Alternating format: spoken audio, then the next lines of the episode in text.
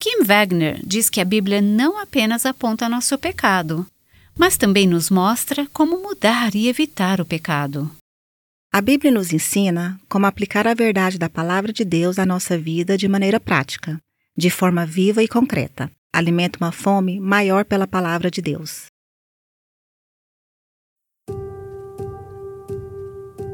Este é o Aviva Nossos Corações com Nancy DeMoss Wogemuth, autora de Mulheres Atraentes Adornadas por Cristo, na voz de Renata Santos. Esta semana, Nancy DeMoss Wogemuth tem nos dado uma nova ideia sobre doutrina. Ela não é algo pesado, mas vibrante e cheio de vida. Essa é a mensagem que ela está transmitindo em uma série chamada O Belo Design de Deus para as Mulheres, vivendo Tito 2, versos 1 a 5. Holly Elef e Kim Wagner são duas esposas de pastores que estão conversando com Nancy nesse episódio de hoje sobre como a doutrina afeta suas vidas e ministério. Kim e Holly, uma das coisas que mais aprecio em vocês duas e que tornou nossa amizade tão rica é que vocês realmente são mulheres da palavra. Vocês amam a palavra. Quando eu digo sã doutrina, não é algo que soe seco ou morto para vocês, é algo que soa vivo e vibrante e que vocês percebem que é tão crucial para como devemos viver e sobreviver a cada estação da vida. É enraizando e fundamentando nossas vidas na palavra de Deus. Kim, como você desenvolveu uma fome, um amor no coração pela sã doutrina e pelas Escrituras? Como isso se tornou fundamental em sua vida? Olha, vou fazer a mesma pergunta, mas Kim, quero que você comece aqui. Conheci o Senhor ainda criança. Mais tarde, quando me tornei adolescente, comecei a ver áreas em minha vida que precisavam ser transformadas, mesmo sendo adolescente. À medida que passava o tempo me debruçando na palavra de Deus, percebi que Deus estava realmente falando comigo por meio das Escrituras. As Escrituras começaram a ganhar vida e ressoavam em meu coração. Comecei a ver que se eu obedecesse a palavra, Deus transformaria minha vida. Isso não significa que tudo seja fácil, que minha vida não tenha dificuldades ou problemas. Não é isso, mas eu tenho muita alegria de andar na presença de Deus e em obediência à Sua palavra. O Senhor Planta esse desejo em seu coração por sua palavra. À medida que você lê e consome sua palavra, essa fome cresce. Holly, fome da palavra de Deus. Como isso foi cultivado em você? Esse despertar só aconteceu na minha vida quando eu tinha quase 20 anos. Foi quando eu realmente percebi que tinha uma visão incrivelmente errada de Deus, ou talvez apenas uma falta de compreensão de quem Ele era. Eu não entendia toda a questão da soberania de Deus em minha vida. Eu acreditava que se eu apenas tentasse ser uma boa cristã, lesse minha Bíblia, fizesse as coisas certas, amasse meu marido, amasse meus filhos, não passaria por situações duras, difíceis ou sombrias em minha vida, o que é totalmente antibíblico, mas de alguma forma era isso que estava em minha cabeça. Quando eu tinha vinte e poucos anos, Deus me permitiu passar por uma situação que foi uma escola para mim. Meu marido era pastor de uma igreja e eu amava ser esposa de pastor. Mas nós nunca havíamos passado por um momento tão difícil em uma igreja como até aquele momento. Naquela época, o Senhor nos permitiu enfrentar um desafio muito difícil em uma igreja que estava passando por uma luta se a palavra de Deus seria ou não autoridade para eles. Ao mesmo tempo, os pais de meu marido estavam passando por uma grande crise em seu casamento. Meu sogro se divorciou de minha sogra após 43 anos de casamento. Descobrimos que minha sogra estava com Alzheimer e ela veio morar conosco. Eu tinha quatro filhos pequenos naquele momento. Então, no período de cerca de um ano, Deus me levou repentinamente a alguns desertos muito, muito difíceis. De repente, me vi pressionada a buscar respostas na palavra de Deus.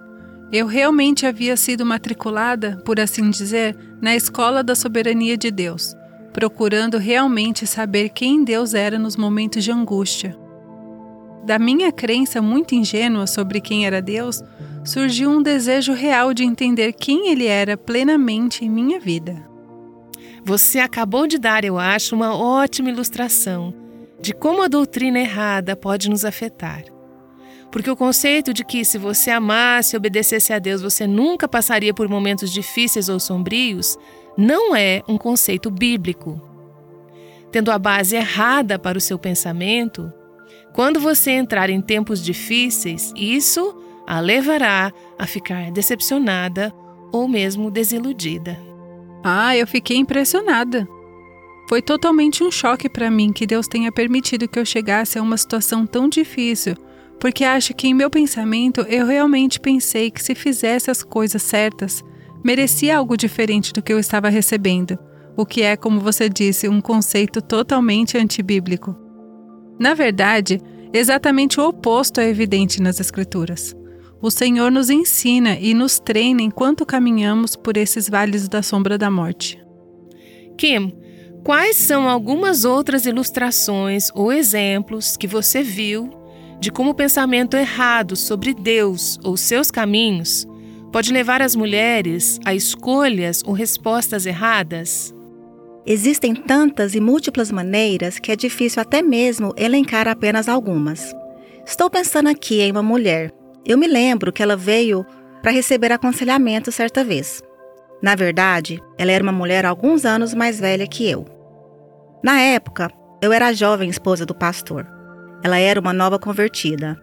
Ela estava tendo problemas com a filha adolescente e não sabia a quem recorrer, não sabia o que fazer. Como uma nova convertida, ela apenas pensou em vir falar comigo. Enquanto conversávamos, ela começou a compartilhar mais comigo sobre as suas escolhas de vida, as decisões que estava tomando e como isso estava afetando sua filha. Por exemplo, ela estava dando à sua filha pílulas anticoncepcionais desde os 16 anos. Ela se perguntava por que sua filha era tão rebelde e descontrolada. No entanto, ela estabeleceu uma base para sua filha. Eu sei que você está na idade de se tornar sexualmente ativa. Então, vou fornecer a você uma maneira de não se preocupar com as consequências dessa ação. Esse é apenas um exemplo. Estou pensando em casais que nos procuram para aconselhamento porque não estão mais felizes com seu cônjuge. Então, não vem problema em se divorciar desse cônjuge. Uma família essa semana com a qual conversei não vê nada de errado em seus filhos adultos morarem juntos com seus respectivos companheiros sem serem casados. Pensam que o casamento é apenas um pedaço de papel, que não há nada relevante hoje em uma cerimônia de matrimônio. E esses seriam cristãos professos? A maioria desses que eu estou falando, sim, são. O casal que mora junto se declara cristão. As pessoas ao redor dando conselhos não são cristãs. O que estou vendo hoje é que grande parte do mundo cristão é tão influenciado pela visão do mundo secular e as pessoas não têm base das Escrituras. Eles não sabem que a Escritura diz que o leito conjugal deve ser imaculado. Eles realmente não entendem que Deus faz isso para o nosso bem. É uma coisa linda que Deus criou. Todos os prazeres que Deus deu ao homem, ele deu para serem desfrutados. Eu estava conversando com uma jovem ontem que está lutando contra alguns hábitos em sua vida que ela sabe que não são bíblicos. Enquanto conversávamos, eu disse: Pelo que eu estou dizendo, você pode entender que Deus não quer que desfrutemos ou tenhamos prazer na vida, mas Ele quer. Ele é aquele que criou a beleza. Foi Ele quem criou o olfato para que, ao sentirmos o cheiro da carne assada na grelha, tenhamos fome dela. Ele criou todas as sensações maravilhosas que vêm da intimidade física no casamento. Mas todas essas coisas ele nos deu. Ele nos deu todas as coisas boas para desfrutar. Mas ele coloca essas coisas em nossa vida com parâmetros, com regras. É daí que vem o verdadeiro prazer, quando somos obedientes em experimentar os deleites e prazeres sexuais que ele criou. A Escritura claramente nos dá uma compreensão de como fazer isso, como andar em obediência e desfrutar de Deus, desfrutar do que ele nos deu. O que é tão triste é que o mundo pegou as coisas boas e os benefícios de Deus e perverteu essas coisas ou as tirou do âmbito das Escrituras. Então, as pessoas estão buscando esses prazeres criados de uma forma que não vão encontrar a verdadeira satisfação porque está fora dos parâmetros que temos nas Escrituras. Acho que, ao olhar para a história de nossa nação nas últimas quatro ou cinco décadas, o que você vê é que, ao removermos os valores cristãos de nossa sociedade, criamos várias gerações de mulheres. Eu lido principalmente com mulheres, então eu vou falar de mulheres que, mesmo que quisessem saber a verdade, não aprenderam essa verdade. Suas mães não lhes ensinaram essa verdade. Suas avós não lhes ensinaram essa verdade. Eu me pego conversando muito com mulheres que nunca tiveram um modelo de como ir à palavra de Deus e encontrar a resposta que precisam. Elas podem ser muito ingênuas e ignorar totalmente o que a palavra de Deus diz. Agora, mais tarde, uma vez que conheçam essa verdade, elas podem fazer escolhas que estão de acordo com isso ou não.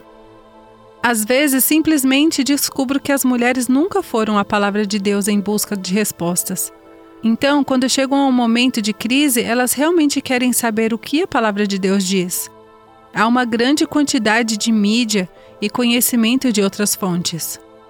Como você estava dizendo, Kim, elas são bombardeadas com as verdades entre aspas. Dentre muitas, muitas outras fontes, a palavra de Deus se torna a última coisa para a qual essas mulheres recorrem. Dessa maneira, elas podem ler algo em um blog que aceitam prontamente como verdade, mas nunca foram à palavra de Deus para descobrir o que Deus diz sobre isso. Então, talvez elas se encontrem em crise aos 20, 30 ou 40 anos, de repente fazem alguma pergunta: Acredito na coisa certa sobre isso? O que a palavra de Deus diz sobre essa questão? Eu quero saber o que a palavra de Deus diz? Estou disposta a fazer isso?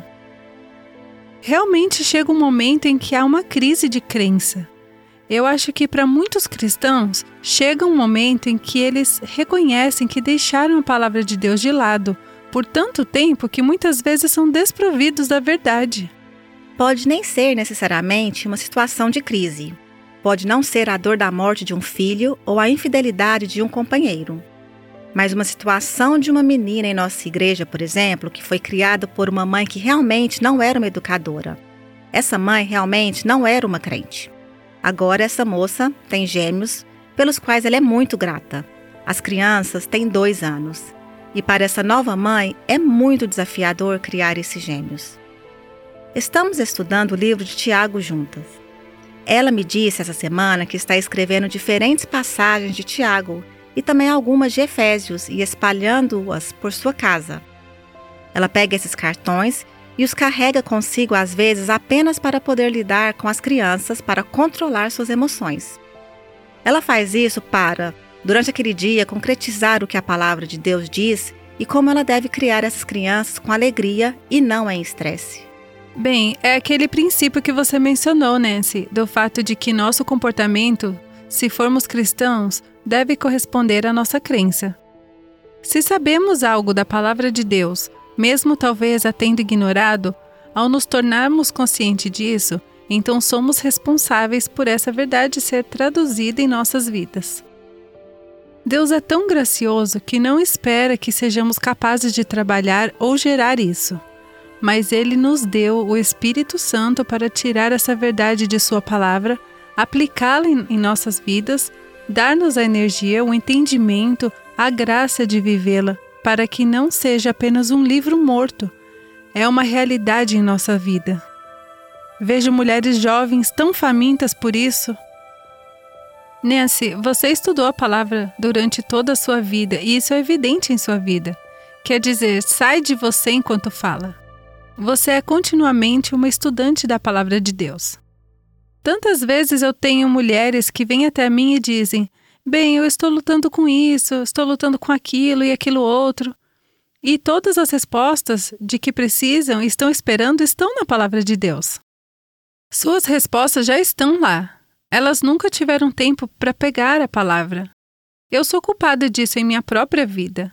Há momentos em que simplesmente eu esqueço que Deus já providenciou tudo o que eu preciso. Toda vez que eu pego Sua palavra e me volto para ela, ela nunca falha.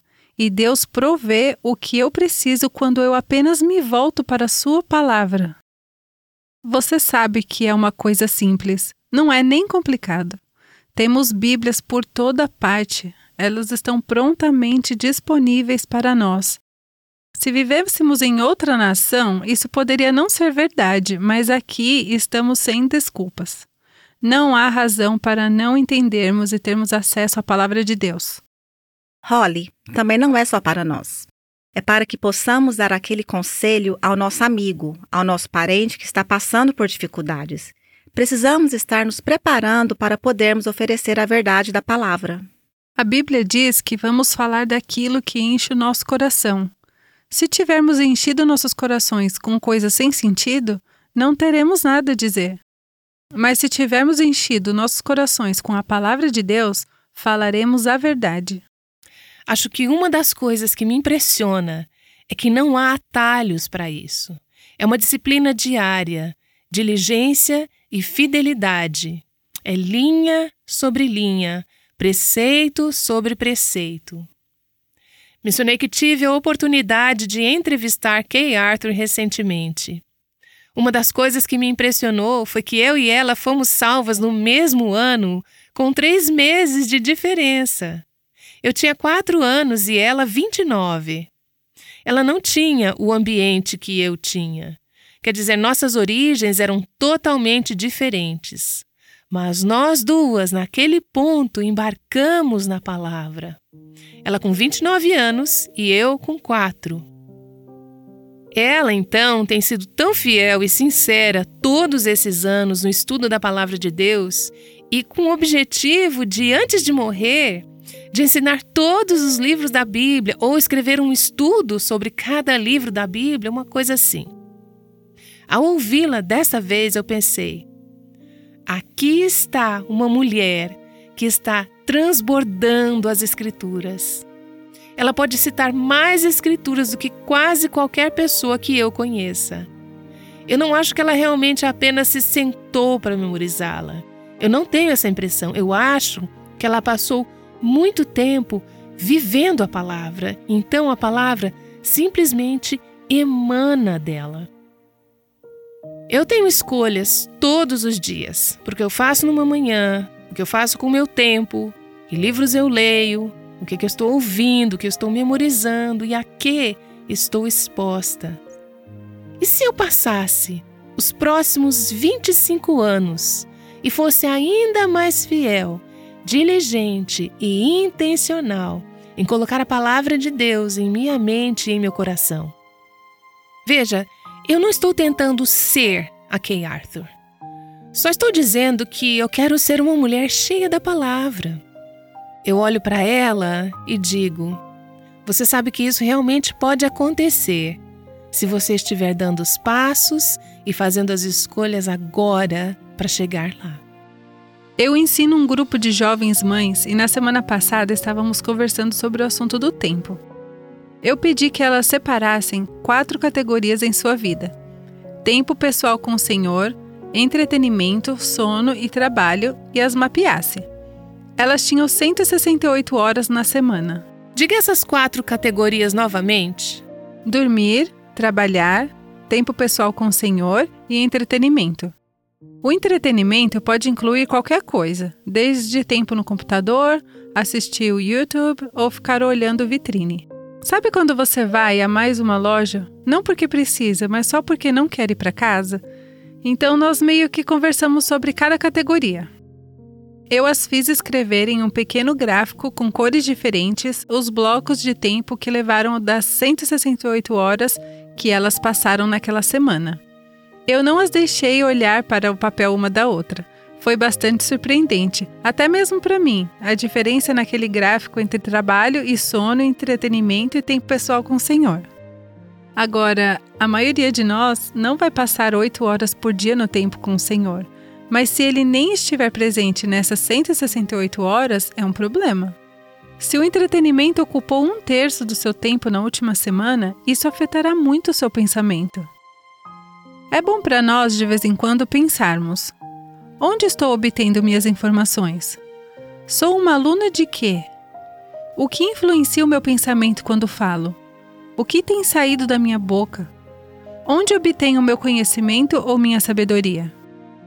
Por acaso é algum tipo de surpresa que tantas vezes não saibamos o que dizer porque não fomos a fonte da verdade para saber o que fazer em todas as circunstâncias? Essa é Holly Elef.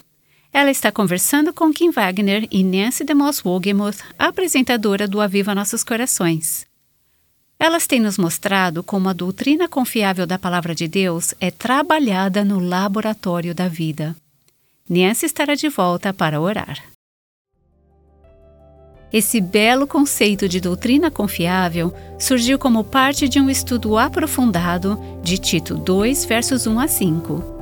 Para ajudá-la a acompanhar e tirar ainda mais proveito de Tito 2, você pode adquirir o livro da Nancy, Mulheres Atraentes Adornadas por Cristo.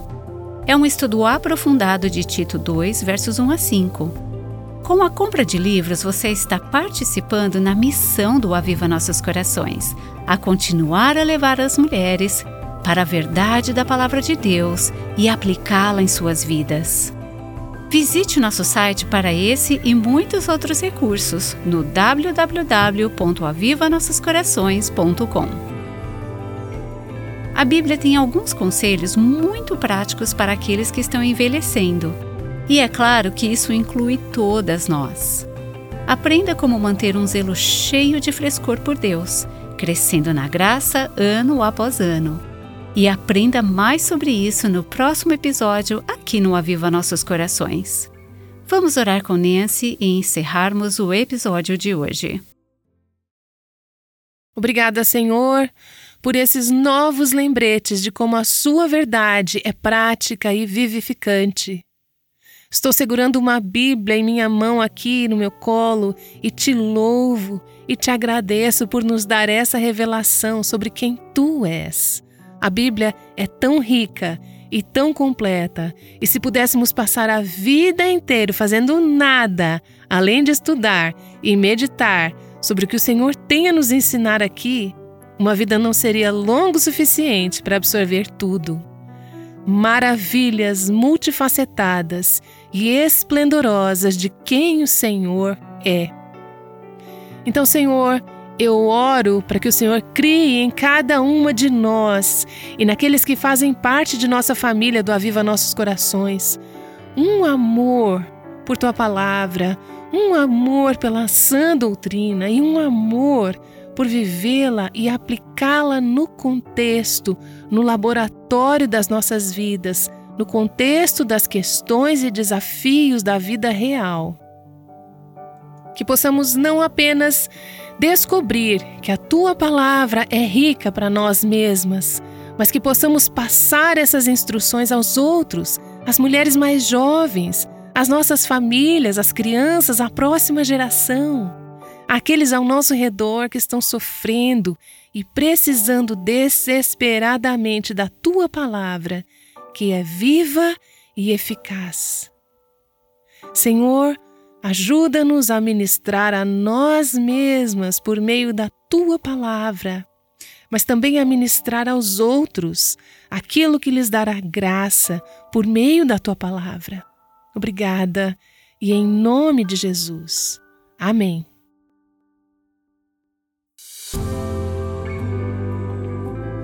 Aviva Nossos Corações com Nancy DeMoss Wogemuth faz parte do Ministério Life Action.